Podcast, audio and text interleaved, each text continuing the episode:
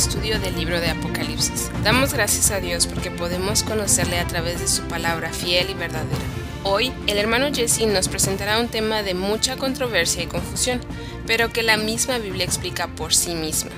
El tema de los 144.000. Acompáñenos en este estudio interesante.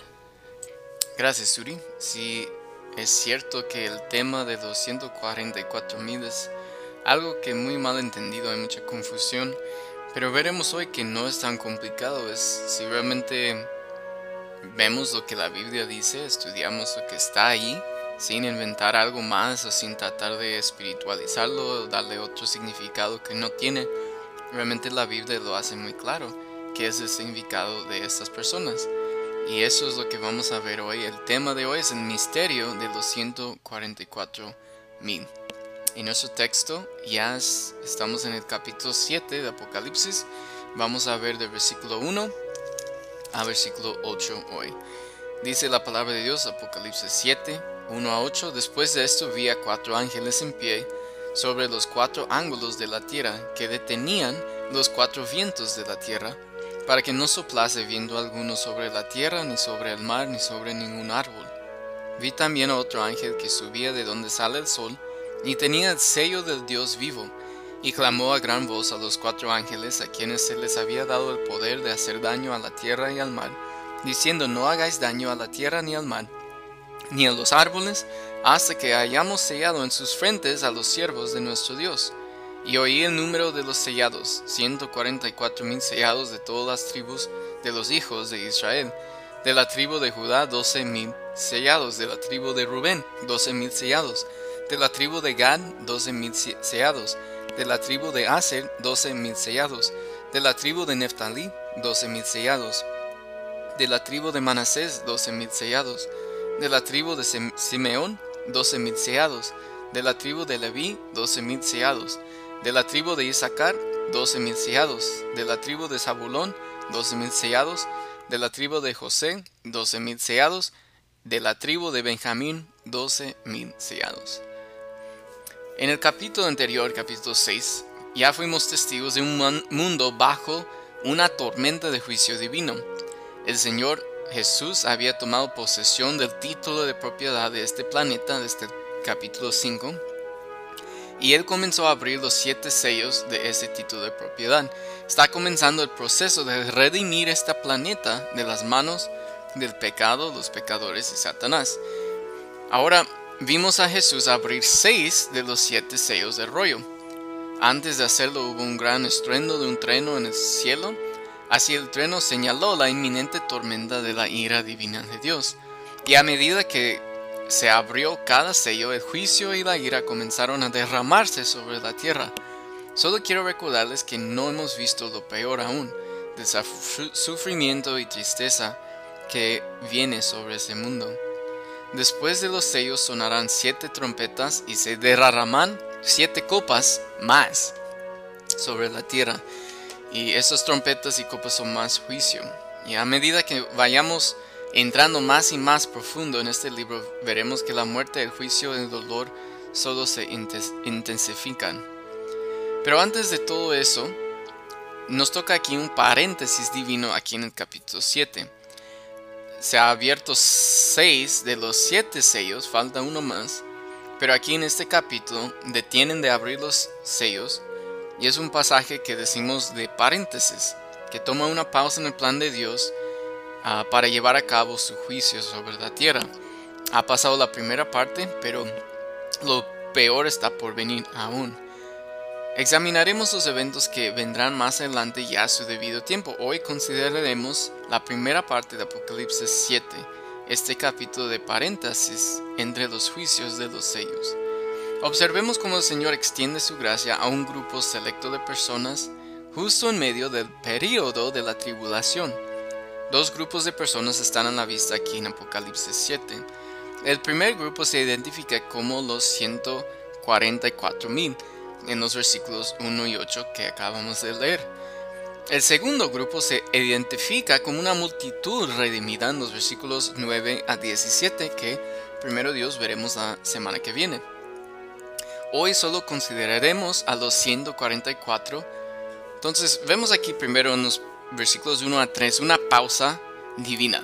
Y la razón para esta pausa es que Dios está declarando un momento de paz, solo un momento, sobre la tierra, porque Él tiene algunos negocios divinos para realizar.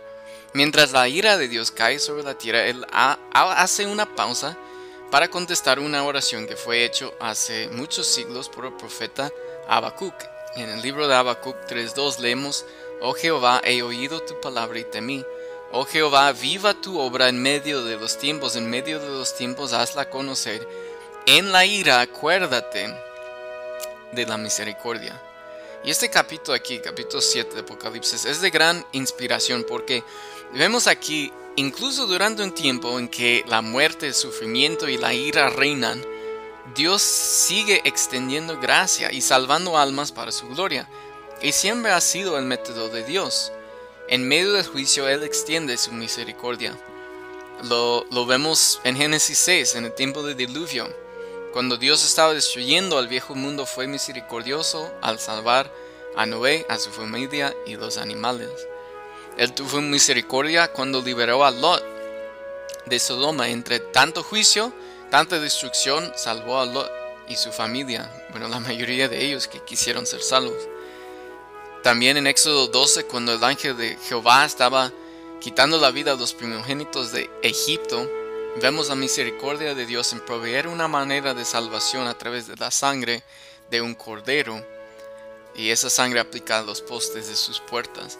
Y aquí también llegamos a Apocalipsis 7, es el mismo Dios con su mismo carácter en medio de tanto juicio sobre esa tierra, tantos terremotos, tantas pestes, enfermedades, todo lo que está pasando, Dios extiende su misericordia a salvar para su gloria.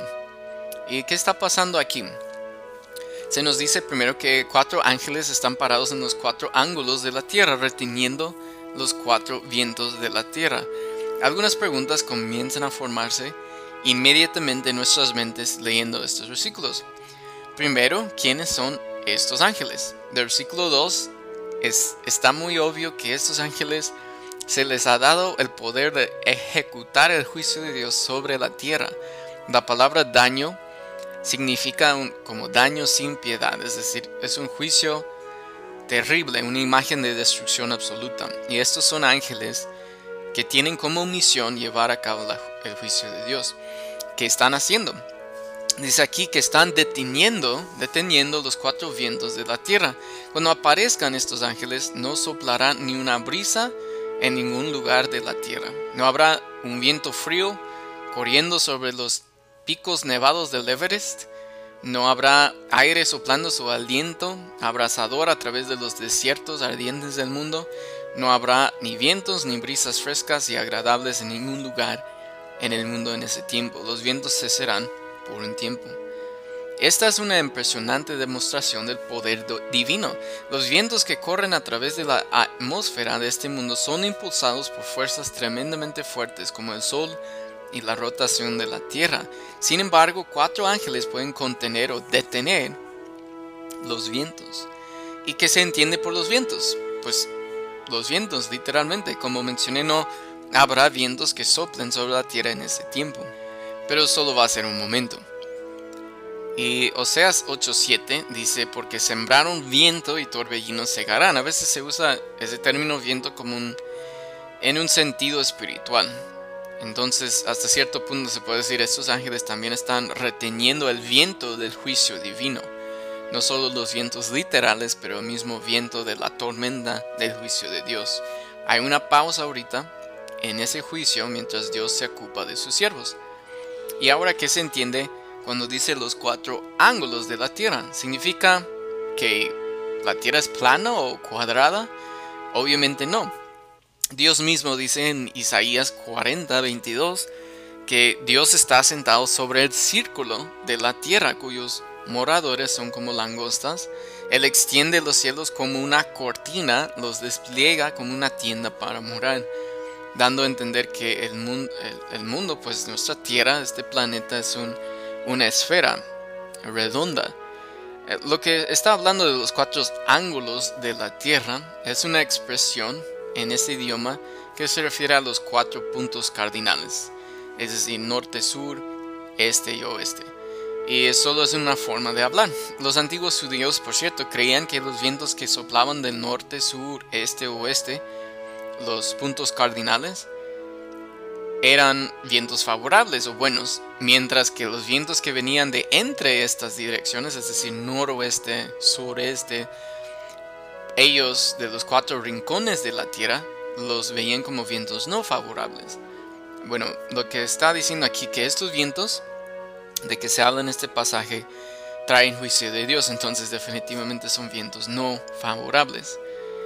Y ¿Qué es el significado del número 4? Hay cuatro ángeles, dicen los cuatro ángulos de la tierra, los cuatro vientos. ¿Qué significa todo eso? Pues ya hemos visto que el libro de Apocalipsis usa mucho los números. A menudo tienen un significado espiritual que se les atribuye.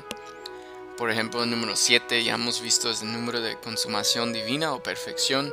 Siete días en la semana, siete, siete colores en el espectro siete iglesias, siete sellos, siete trompetas, siete copas, siete cuernos, muchas cosas. Cuatro, por otro lado, es el número de la tierra. Cuatro estaciones, cuatro elementos, tierra, viento, fuego y agua. Cuatro puntos cardinales, como estamos viendo aquí. Entonces, cuatro ángeles tienen la idea de que están deteniendo los cuatro vientos desde los cuatro ángulos de la tierra, es decir, cubre todo el mundo solo nos permite saber que estamos lidiando con eventos que están ocurriendo en toda la tierra, abarca toda la tierra. Es un tiempo de juicio terrenal, no solo una parte o una región o una nación, sino todo el planeta Tierra. Y luego vemos un ángel, ahí están los cuatro, un ángel sale, otro ángel, dice versículo 2 y 3. La identidad de este ángel, mientras Juan observa, aparece este quinto ángel en la cena. Este se eleva del este como el sol de la mañana. Unos han pensado que quizás es el Señor Jesucristo, pero dice que es un otro ángel, entonces no tienen la idea de que es Cristo, sino, como dice, otro ángel nada más.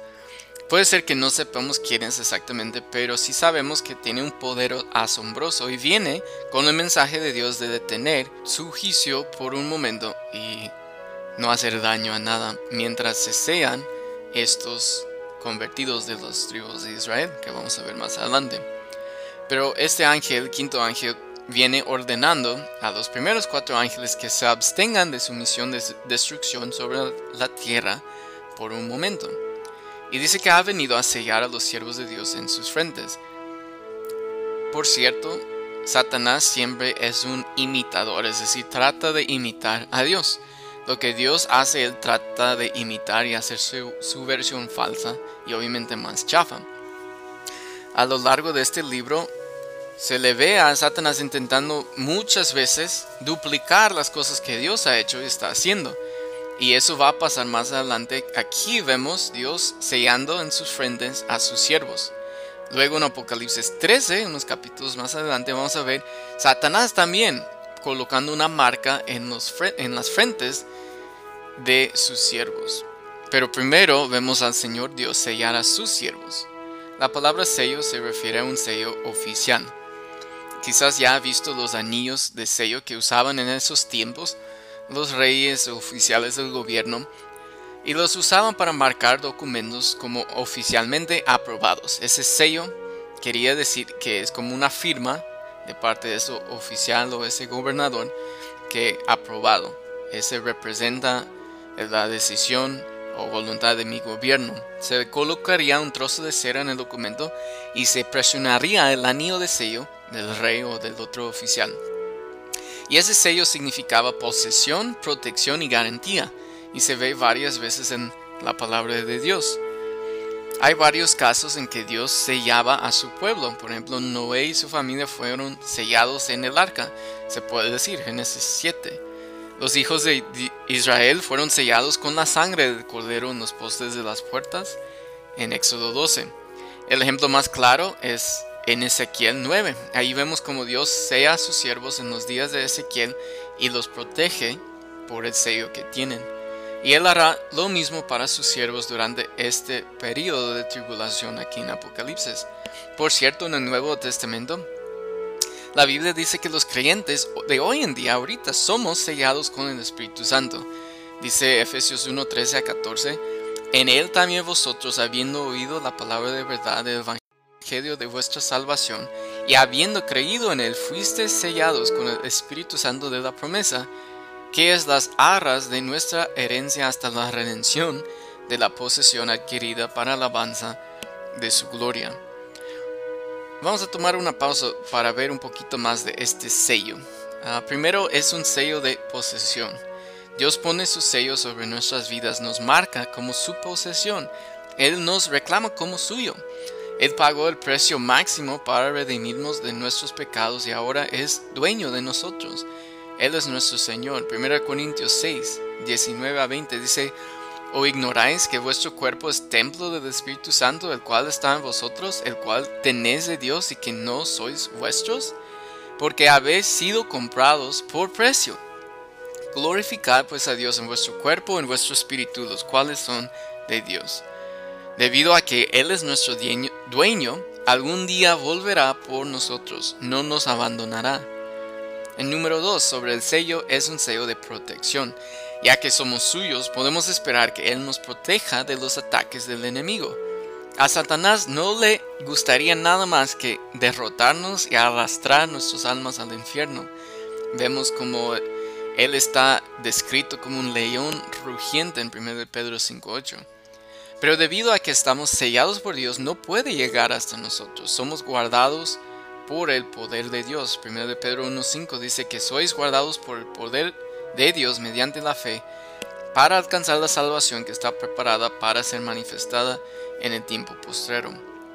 La palabra guardado ahí significa guarnecido, protegido.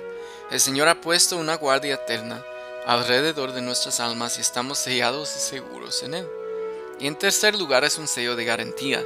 Efesios 4:30 dice, no contristéis al Espíritu Santo de Dios, con el cual fuiste sellados para el día de la redención. Este versículo nos dice cuánto durará este sello. Estamos sellados hasta el día en que lleguemos a casa en la gloria. Así como un frasco de frijoles se sella hasta que alguien abra a ese sello, hemos sido sellados por Dios y estamos seguros en Él hasta el día en que regresemos a nuestro hogar celestial con Él. Y ahora llegamos al versículo 4 a 8 y vemos aquí un pueblo distinto. Se nos presenta a las personas que el ángel ha venido a sellar se llaman los siervos de nuestro Dios. La palabra siervos aquí es la palabra para esclavos. Estas personas son siervos de Dios salvos, sellados y dedicados a Él y a su servicio. Pero ¿quiénes son y qué hacen? No es un misterio porque aquí la Biblia nos dice que son de todas las tribus de los hijos de Israel. La Biblia es muy clara. A lo largo de los años muchos grupos han, intentado afirmar que ellos forman parte de los 144.000. Los testigos de Jehová, la Iglesia de Dios Mundial, unos de los adventistas del séptimo día, entre otros, han tratado de decir que ellos son o son parte de esos 144.000. Pero hay que siempre interpretar lo que la Biblia dice con sencillez, viendo el contexto bíblico que es, que es alrededor, que dice la misma Biblia sobre este asunto. No es para nosotros sacar nuestras propias conclusiones. Así que vemos aquí que son de todas las tribus de Israel. Si alguien se acerca dice que él o ella forma parte de 244 mil, hay que preguntarle de qué tribu de Israel sea. Otros han dicho que estos 144 mil representan a la iglesia, pero el texto es claro son hombres judíos llamados y salvados de las tribus de Israel. Esto trae a la mente algunas preguntas que deben responderse con respecto a estos, estos hombres judíos. ¿Por qué exactamente 12.000 de cada tribu? 12 en la Biblia es el número asociado con Israel. Había 12 tribus en Israel, 12 panes en la mesa de los panes de la proposición en el tabernáculo, 12 piedras en el pectoral del sumo sacerdote, había 12 apóstoles, el Señor nos muestra que estos hombres son de la nación de Israel y que nos enseña una lección valiosa. Dios no ha terminado con Israel. ¿Por qué exactamente 12.000? No sé exactamente, pero así Dios ha trabajado siempre con Israel. Tiene un plan todavía para su restauración y redención para el pueblo de Israel. ¿Por qué el número exacto? De nuevo, no sé, pero así trabaja Dios. ¿Por qué? Segunda pregunta, ¿por qué no se mencionan algunas de las tribus? Por ejemplo, la tribu de Dan no se menciona, mientras que la tribu de Leví, que no recibió herencia de terreno entre las otras tribus, uh, Leví sí, pero Dan no. También notará que se menciona la tribu de José en vez de su hijo Efraín, pero sí menciona su otro hijo Manasés. En Génesis 48 vemos que los dos hijos de José, Manasés y Efraín, fueron adoptados por Jacob o Israel y recibieron herencia en Israel como sus otros hijos, aunque eran sus nietos, los dos hijos de José. Parece que Dan no se menciona porque esa tribu se apartó de Dios a una profunda idolatría durante los años de los jueces en adelante, y siempre la tribu de Dan estaba muy separada de los demás. Y unos han sugerido que quizás el anticristo va a venir de la tribu de Dan y por eso no está en la lista aquí. No sabemos, eso es una idea nada más, pero no sabemos, la Biblia no nos da ya más información. Ahora, tercera pregunta, ¿cómo y cuándo serán salvos estos 144 mil? Creo que serán salvos por la predicación de los dos testigos que se mencionan más adelante en Apocalipsis 11 Dios enviará a dos predicadores a predicar el Evangelio en Jerusalén, eh, la ciudad capital. Y parece que estos 144 mil serán convertidos y salvos bajo su predicación y ministerio especial de los dos testigos. Cuarta pregunta, ¿qué los hace tan especiales? Estos 144 mil. Tenemos que adelantarnos para ver esto Apocalipsis 14, 14, 1 a 5 nos da más información sobre estos hombres. Allí vemos que son primero hombres, no son mujeres y también son puros sexualmente, es decir, ni siquiera se han casado, son vírgenes. También nos dice que están completamente dedicados al Cordero de Dios. Lo siguen donde quiera que Él va, hacen sus órdenes sin cuestionar. También se les llama las primicias para Dios y el Cordero. Son los primeros de una gran multitud que se salvará aún durante estos días oscuros, peligrosos y mortales de la tribulación. Otra cosa que los hace especiales es que Dios sabe quiénes son y de cuáles tribus son. Muchos judíos ya hoy en día no saben de qué tribu son. Solo hay un judío que todavía posee una genealogía exacta de su ascendencia y su nombre es Jesucristo porque ahí está en la Biblia, es de la tribu de Judá, como vemos en Mateo 11 y Lucas 3. Pocos judíos saben de cuál tribu son porque todos los registros genealógicos fueron destruidos en el año 70 después de Cristo, cuando Tito, el general romano, destruyó el templo en Jerusalén. Muchos registros de nacimiento y ese tipo de cosas se almacenaban allí y fueron destruidos para siempre. Entonces, quizás ni ellos mismos sepan de cuál tribu son, pero Dios sí sabe. Y sabe cómo encontrarlos, sabe cómo salvarlos y sabe cómo utilizarlos en su servicio. Y eso es lo que los hace especial. No son más especiales que cualquier otro convertido a Cristo, pero son las primicias en este tiempo y Dios los va a usar para predicar el Evangelio. Su trabajo va a ser eso precisamente. Mateo 24, 14 dice, será predicado este Evangelio del reino en todo el mundo para testimonio a todas las naciones. Entonces vendrá el fin. A pesar de dos mil años casi de evangelismo, de trabajo misionero, este versículo nunca se ha cumplido realmente.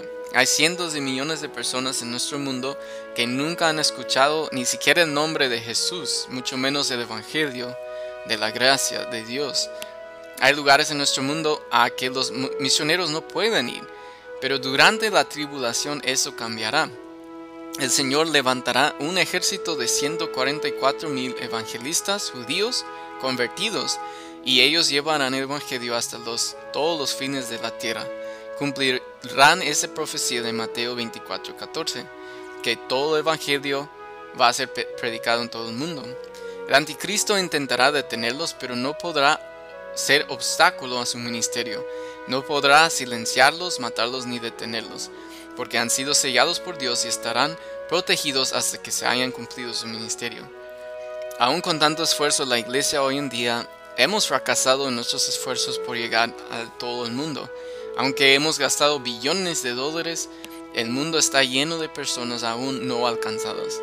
Vivimos en un día de comunicaciones y tecnología, pero no hemos podido aún llevar el Evangelio a todos los pueblos de la tierra. Pero todo eso cambiará durante la tribulación. Puede ser difícil imaginarlo, pero la tribulación verá el mayor esfuerzo evangelístico que el mundo jamás haya presenciado. Estos 144 mil predicadores judíos redimidos llevarán el Evangelio al mundo y una gran multitud será salva como resultado. Pero no debemos esperar los 144 mil, debemos nosotros hacer más para difundir el Evangelio en nuestros días. Podemos y debemos hacerlo mejor. La conclusión es que estos 144 mil no es tanto un misterio. Hay mucho de que no sabemos sobre ellos, pero si vemos lo que la Biblia dice aquí y en Apocalipsis 14 también sobre ellos, no es tan complicado. Y debemos, lo que podemos aprender de esto es que debemos dar gracias a Dios por su gracia y misericordia, aún en un tiempo de juicio. Él va a estar salvando gente y buscando que el Evangelio sea predicado a todas partes del mundo. Él tiene un gran plan para salvar a muchas personas aún durante el tiempo más horrible que jamás conocerá la tierra. Debemos también agradecerle a Dios por su ministerio de sellamiento en nuestras vidas hoy en día a través del Espíritu Santo. Qué bendición es saber que hemos sido sellados y que estamos a salvo y seguros en el Señor Jesucristo. También debemos mirar nuestros esfuerzos por compartir el Evangelio en estos días y considerar cómo podemos mejorar nuestro testimonio para el Señor. Gracias por escuchar y seguiremos en este capítulo primero Dios próxima semana. Dios les bendiga.